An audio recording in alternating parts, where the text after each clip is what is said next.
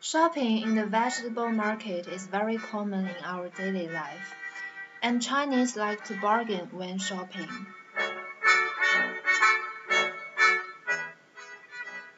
Here is a dialogue happened in the market.